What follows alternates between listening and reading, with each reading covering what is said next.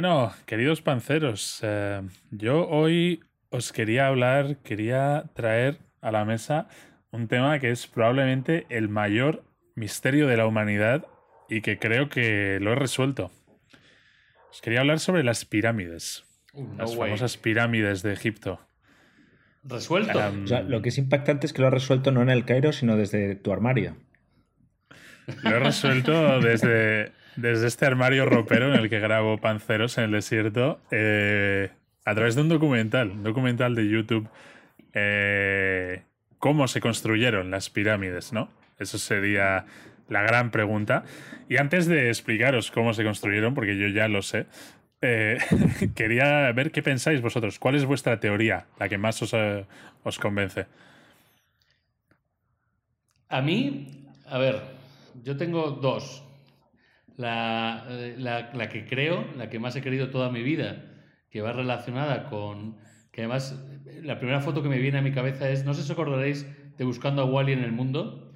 Eh, había un libro de Buscando a Wally para los que son más de la época cuando éramos pequeños, que viajaba a Wally, era un muñeco que buscabas en libros, y había una que específicamente era en Egipto, y se veía perfectamente a los muñequitos de Wally y todos cómo construían la pirámide de Egipto.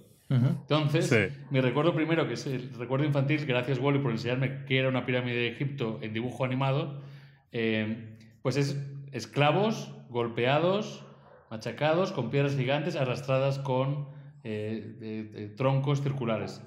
La otra, Sí. que, eh, que espero que algún día venga con nosotros, de Lutz Vijay, que me comió durante dos años que vivimos juntos, que eso era hecho por los alienígenas.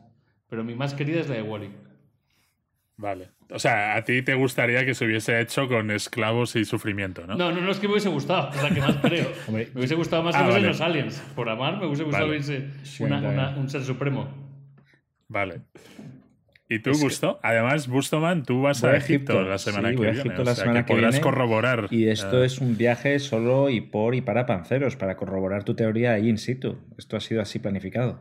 Yo, yo eh, digo, Perfecto. y me gusta mucho el tema, ¿eh? Es un tema muy curioso y es un tema muy, muy de profesor Brasas. Eh, esclavos, sin lugar a dudas. eh, y mm, no es original, pero yo he oído como que las medio enterraban porque los egipcios no manejaban la rueda. Y la, lo que hacían es como eh, usar la arena como transporte. Entonces iban desenterrando poco a poco la pirámide y usaban esa arena para ir subiendo los materiales. Ostras. Pero la desenterraban de dónde? O sea, la pirámide ya estaba y tú la vas Sí, desenterrando. o sea, la- tú ibas subiendo la, es- la estructura, ¿eh? digamos que el andamio que iba subiendo la estructura era, era arena, ¿no? Y esa arena iba enterrando la, la pirámide y luego, cuando ya toda la estructura la habías montado, pues fue quitando la arena pues para salvar toda esa, pues la- la- el ladrillo, ¿no? Donde estuviera la pirámide. Que Pero entonces, ¿qué haces? Haces una montaña de arena y empiezas a construir desde arriba. Eh, lo que, No tiene sentido No, lo que haces es eh, un primer nivel y para seguir- subir al siguiente nivel pones arena, ¿no? Y, y, construyes el siguiente nivel y vuelves a poner arena. Y entonces luego ya al final pues quitas toda la arena y ahí te ha quedado todo. Ostras. Vale. Bueno, con todos los respetos, me parece muy lamentable esa teoría. Ah, a mí me ha gustado. O sea, se me ha hecho súper sentido. Claro. Y, O sea, como, como que vas poniendo arena para ir subiendo Claro, por la pirámide. correcto. Pero claro, luego no puedes poner tanta arena hasta arriba. Claro, bueno. Otra eh, cosa no, pero ahí tenías yo- arena, ¿no? Pues, pues tiras de arena. Arena sí tenías, Yo- es verdad. Arena tenías. Yo he de decir que era, era muy de. Era muy también de creer que habían sido aliens. Quería creer que habían sido aliens, ¿no? Como un poco como Fox Mulder. Pero, pero es verdad que siempre había, incluso con la tesis de los esclavos y demás, siempre había estas grandes incógnitas que ningún historiador era capaz de resolver. Que decían, bueno, ¿y cómo han conseguido construir estos realmente mastodontes? La pirámide principal, la pirámide de Khufu, que es una pirámide que está hecha a la perfección. Está todo hecho al centímetro, a nivel detalle, a nivel medidas, a nivel proporciones, y eso, pues con una cosa como lo que dice Busto de, de la arena o tal, pues oye, es complicado, ¿no? Y luego el tema del peso de los, de los bloques en sí. Cada bloque de granito pesa, eh, no sé si eran 12 toneladas, una barbaridad así. Entonces, cuando realmente hacían los números de decir, vale, hay tantos bloques, ta, ta, ta, ta, ta, ta, ta, necesitarías un ejército de cientos y cientos de miles de esclavos que hagan eso, ¿no? Más luego, la parte de subir esos bloques a, los niveles superiores, porque una cosa es hacer la base y otra es hacerlo lo de arriba, ¿no? Entonces era como, bueno, habrán sido esclavos, pero, pero porque no sabemos cómo lo han hecho, ¿no? Eh, y hay más misterios alrededor, ¿no? Entonces, yo vi un documental que se llama La Gran Pirámide 2019, documental de tres horas y media, donde un historiador egipcio han estado seis años haciéndolo, pues explican una teoría que ya es defendida por otros historiadores, pero que también muchos egiptólogos la critican.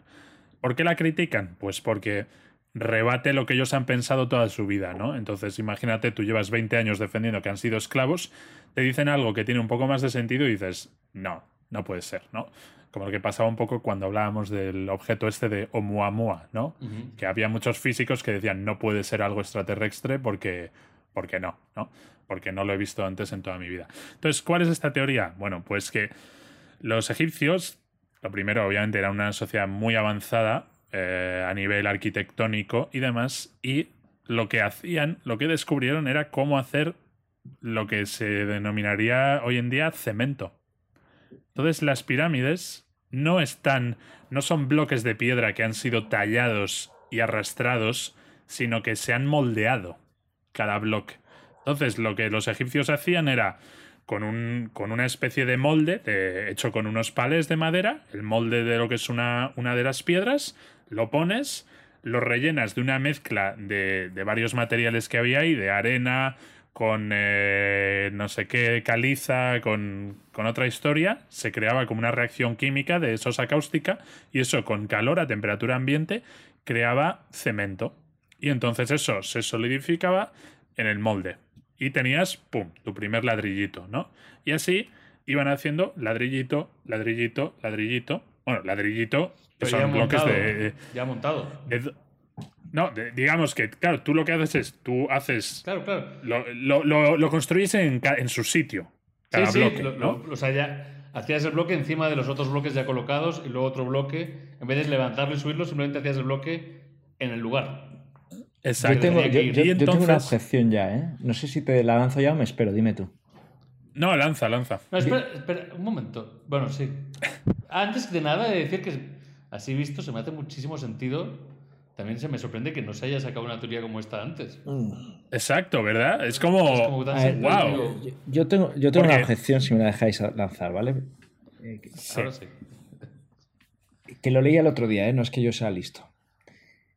Porque las pirámides que son del 2500, 3000 antes de Cristo, hay una teoría que dicen que son muchísimo más antiguas, del 5000 o algo así, y que por eso las cúspides apuntaban a estrellas que hoy en día ya no están ahí, ¿no? Porque la, mm. Tierra ha ido moviendo el eje, etc.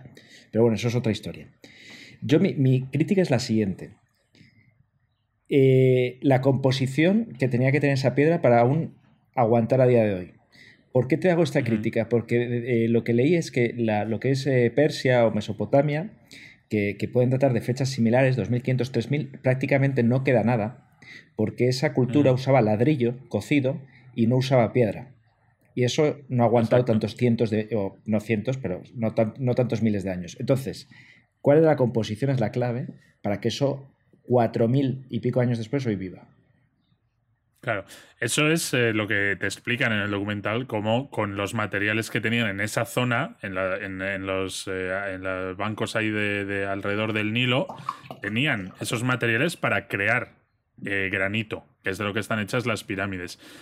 Y, y, más aún te dice que esta es la única manera posible porque el granito es uno de los elementos de los minerales más duros. En una escala que hay de dureza de minerales donde el 10 es el, el diamante, el granito es el 7. Es un, es un mineral que para tú tallarlo, una roca que para tú tallarla la tendrías que actualmente se corta con, puntas de diamante, de hecho. Entonces te explican que es que además con las herramientas que había en esa época, tú no puedes tallar granito.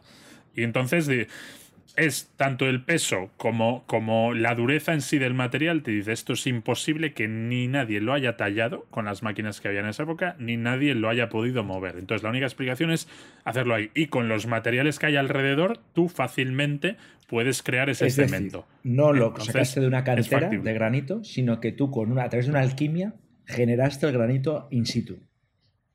Exacto. Pero tenías que llevar, pero tenías que tener como unas cañerías o unas tuberías para llevar todo ese compuesto líquido o semi semilíquido hasta el agujero exacto, ¿no? No, o sea, al final necesitas agua y cubos de, arena, ¿no? Entonces ellos básicamente te explican de hecho cómo, cómo podía ser hecha la, fila de montaje, cómo en 10 años Ah. se construye la pirámide y tú tienes a unos tíos pasándose cubos de agua del Nilo y a otros metiendo arena y con eso se va haciendo el cemento. Más allá de esto, documental, bueno, aparte también explican cómo las pirámides tienen una serie de cuevas y túneles subterráneos que están hechos también, son como unos pasadizos que es como un cubo perfecto, ¿no? Y el documental te dice, si ahora mismo cuando excavamos un túnel en una cueva, tú ves un túnel y es completamente rugoso, redondeado, no es un cubo perfecto, ¿no? ¿Cómo han hecho estos cubos? Pues igual, tiene que ser a través de un molde, ¿no? Entonces, te van explicando cómo con esta teoría del molde, pues tiene mucho sentido cómo se ha ido construyendo la pirámide, ¿no? Em, y además dicen que no la construyeron esclavos, sino que los que la construyeron eran los propios egipcios que, que lo hacían por honrar a su rey y era un trabajo, sin más. No era, no era una cosa donde la gente estuviese apaleada ni nada por el estilo, porque para tener ese nivel de exactitud matemática, arquitectónica y de, y de al final de, de todo el trabajo que conlleva, no es viable tener a un grupo de esclavos a latigazos puteados durante 10 años. ¿Sabes? Es que no, no, no es, no es viable eso como, como a nivel management, O sea, ¿no? se- A nivel team Se han building es Se, se han complicado. construido muchas cosas con ese team building a lo largo de la historia, ¿eh? con esclavos. No sería la primera. Sí, pero no tan perfectas como las, como las De- pirámides. déjame hacerte una, Ah, una pregunta, a ver si esta la ha visto o no. ¿Y cómo se subían los bloques hasta, la- hasta los niveles de arriba? Ya que mi idea no te gustó. eh, no, es que no se subían, se construían Se arriba. hacían ya ahí arriba. Es decir, construyes, claro, construyes la base y tú luego pues llevas el cementito con el, con el agua a- al centro, pum, haces otro bloquecito y así vas subiendo. Entiendo ¿vale? que lo que cada, por ejemplo, un- la persona, en este caso, según esta teoría, no esclavo, un adorador a su Dios y trabajador coherente, va con su cubo, con su tierra, ¿no? Cubo y lo tira, pum, cubo de tierra en el molde donde le tocase. Otro con el cubo Claro. de tierra. Y luego venían otros con el cubo de agua. Y echaban el cubo de agua. Y luego había cuatro que estaban moviendo la cosa esa para que no se pegase. Y de repente el cubo Claro. ya quedaba listo, básicamente, ¿no? Es lo que Sí, básicamente. algo así. ¡Wow! Exacto. O sea, no lo había oído nunca, pero es que ahora, según lo cuentas, me parece lo más coherente que he escuchado jamás. Que no sean Claro, esclavos, ya no lo sé. Eso ya no sé qué punto decirlo, pero. Sí, pero es que me planteo también si Machu Picchu fue igual.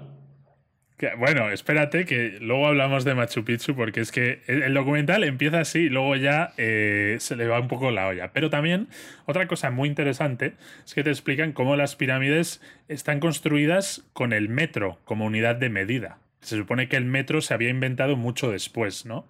Y aquí te explican cómo son los egipcios los que inventaron el centímetro y el metro. Y cómo en las pirámides se utilizan un montón de las llamadas medidas sagradas, ¿no? Como la proporción áurea, el número pi, todo esto, este, mm, este tipo de, de- el ratio dorado, etcétera, aparecen, ¿no? En las pirámides. Entonces, la historia es muy bonita porque dice que en el, el Nilo, todos los años, eh, se desbordaba durante tres meses, ¿no? Se inundaba todo. Los campos donde, donde la gente te- tenía que trabajar, ¿no? Donde araban y cultivaban. Entonces, durante esos tres meses al año, los egipcios tenían como vacaciones donde estaban con sus familias y lo que hacían era pensar. Básicamente, era como, ahora no puedes producir, pues piensas, ¿no? Y entonces, en cuanto se volvía a secar el Nilo, pues lo que hacían era, oye, vamos a dividirnos bien los campos, ¿no? Porque era muy importante, tenemos esta zona fértil, pues oye, tú trabajas aquí, yo aquí, yo acá. Y entonces así es como eh, crearon un poco lo que es las unidades de medida, para hacer algo justo. Pero para crear unidades de medida, sabes que, como pasa con el sistema, el sistema imperial o lo que usan los americanos, se utilizan cosas muy raras, ¿no? Que si se ve el pie, un brazo, una pierna, un codo, ¿no? Pero ¿qué pasa? No todo el mundo tiene el mismo pie, no todo el mundo tiene el mismo brazo, ¿no? Entonces, los egipcios al principio usaban, por ejemplo, eso de medida, el pie del faraón. Pero ¿qué pasa? Que cuando se muera el faraón, el nuevo faraón va a querer que sea su pie. Y entonces ya te jode todas las medidas, ¿no? Entonces, probando y probando, dijeron, ¿cuál es la única constante en el mundo que podemos encontrar que podamos replicar a nivel de medidas para crear como un estándar internacional? ¿Sabéis cuál, cuál fue?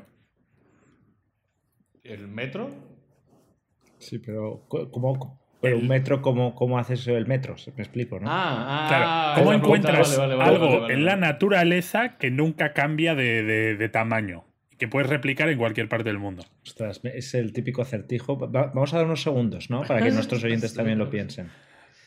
Eh, los, los, egipcios tenían tres meses al año para pensarlo y les debió llevar varias décadas, o sea que me sorprendería que lo consiguierais sacar antes aquí. O sea, tiene que ser, tiene que ser, a ver si vamos con las pistas, tiene que ser algo que se encuentra en la naturaleza o en el día a día de nuestras vidas que siempre tiene la misma medida.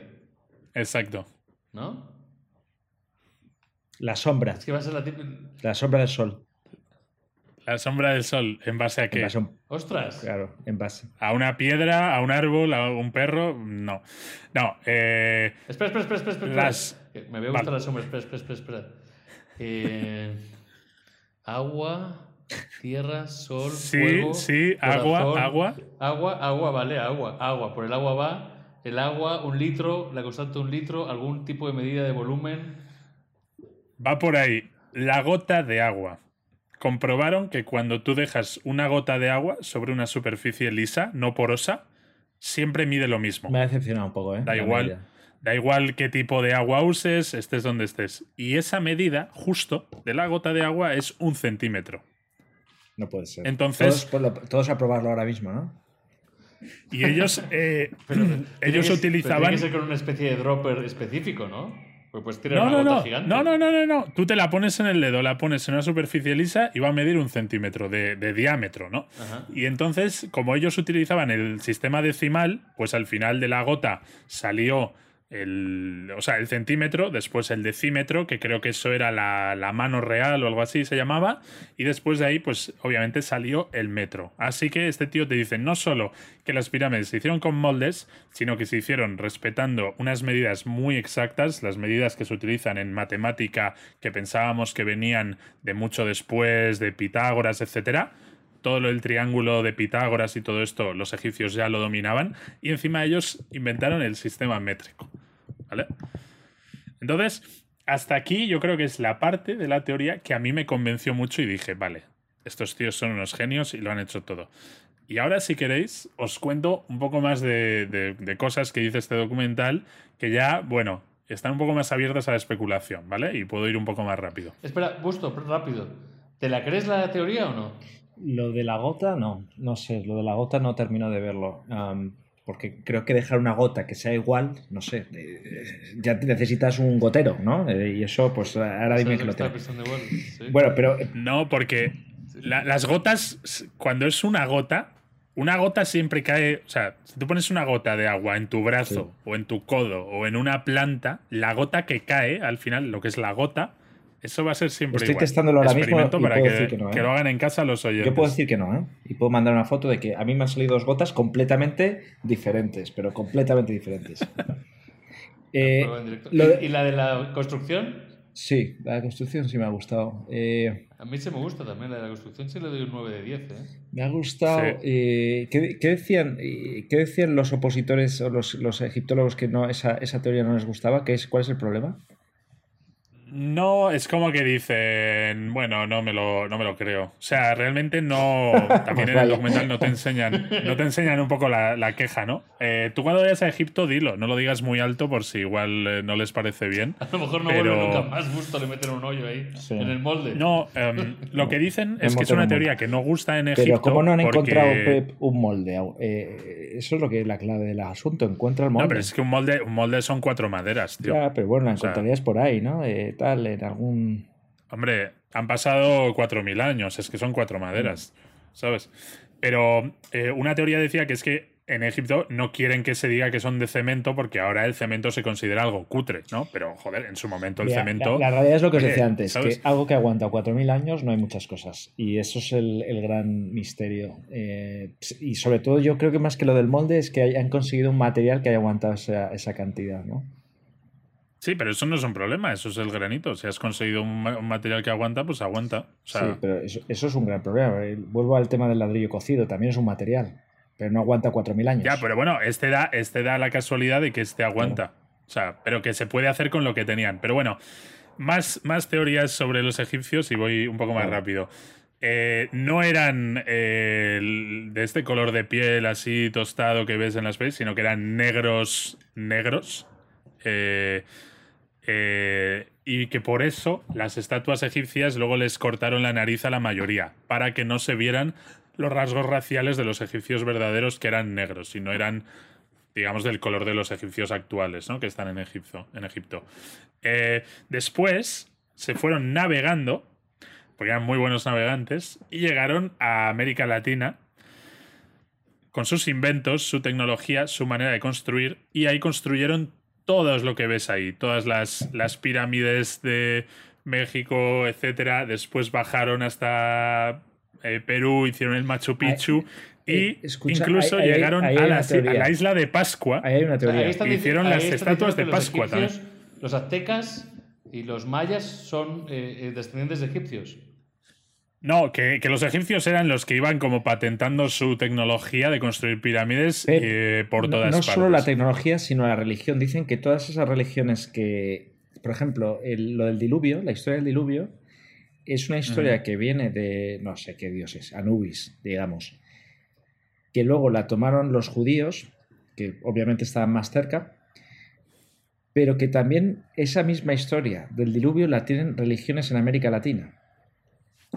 La misma, misma historia. No es que digas, bueno, es que la lluvia es algo común en todos lados. No, la misma historia. El diluvio que afecta y tal a un profeta. Bien. Y, esa teoría que os decía antes, de que las pirámides tienen 4.000 años más de antigüedad, lo que dice es que ellos, los egipcios, han tenido tiempo de, expandirse mucho más.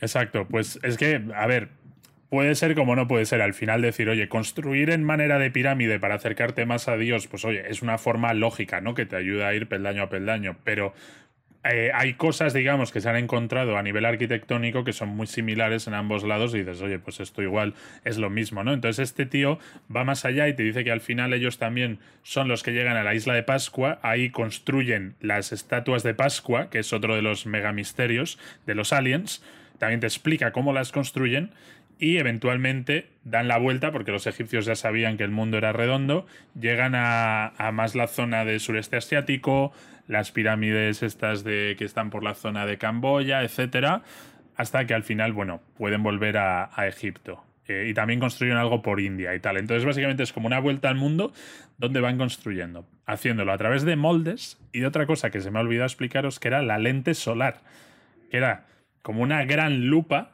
una lupa enorme, imagínate, con la que podían fundir eh, roca y fundir materiales. Y esto también lo explican porque hay vasijas, ánforas, todos estos, em, eh, ¿cómo se llaman? Esta especie de obeliscos llenos de tallado y tal, que dice igual, esto es tan duro, la única manera que lo puedes hacer es fundes un material, lo metes en un molde y de ahí te sale.